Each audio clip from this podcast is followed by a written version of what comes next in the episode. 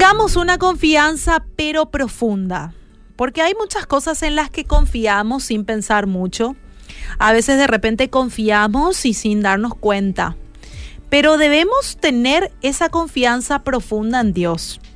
Las cosas en las que confiamos sin darnos cuenta son, por ejemplo, en la gravedad, en el aire que respiramos, ¿verdad? Y es una bendición realmente poder confiar de esa manera. Cuando viajamos, por ejemplo, nos subimos al avión y confiamos en el piloto que está manejando ese avión, ¿verdad? Eh, confiamos en que él, en que vamos a llegar sanos, salvos, bueno, y esa confianza está bien, realmente es una bendición confiar de esa manera, prácticamente a ojos cerrados.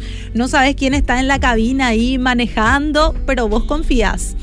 Lamentablemente nos percatamos de las cosas y las personas en quienes confiamos cuando nos decepcionan, porque cuando nos decepcionan es ahí donde vemos realmente cuánto hemos confiado, nos sentimos heridos, pero podemos elegir cada situación de decepción como una oportunidad para ir a Dios.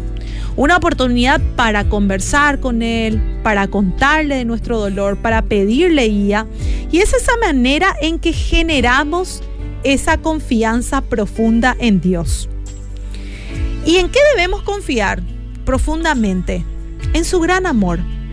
Porque esa es la mejor manera de vivir, conectado siempre ante toda circunstancia, ya sea buena o mala, a ese Dios, a ese Dios bueno. Que seamos conscientes de su gran amor, de su perdón, de que Él nos entiende y por eso vino a la tierra como ser humano, para vivir y sufrir como nosotros. Es maravilloso que podamos tener esa confianza profunda en Jesús.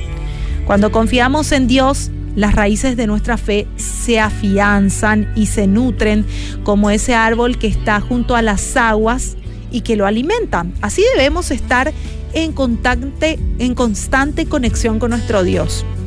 Nutrirnos de su palabra, de la Biblia, acudiendo a Él, afianzando nuestra relación ¿Qué es lo que Él más quiere de nosotros? Nuestra confianza profunda.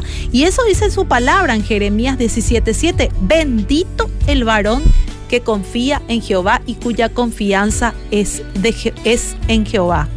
Porque será como el árbol plantado junto a las aguas, que junto a la corriente echará sus raíces y no verá cuando viene el calor, sino que su hoja estará verde y en el año de sequía no se fatigará ni dejará de estar fruto, de, de, dar fruto.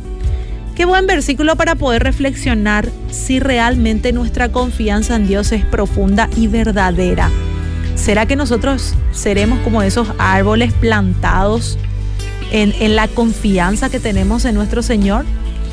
Bueno, el desafío de hoy, mi querido, mi querida, en esta nueva semana que el Señor nos regala y nos da una nueva oportunidad de acercarnos a Él confiadamente, es que aprendamos a confiar en Él. Debemos aprender a confiar como ese árbol, aún en los desiertos que nos nos lleguen. Ese árbol que acude a las aguas de Dios para subsistir. Así debería de ser nuestra confianza en Él.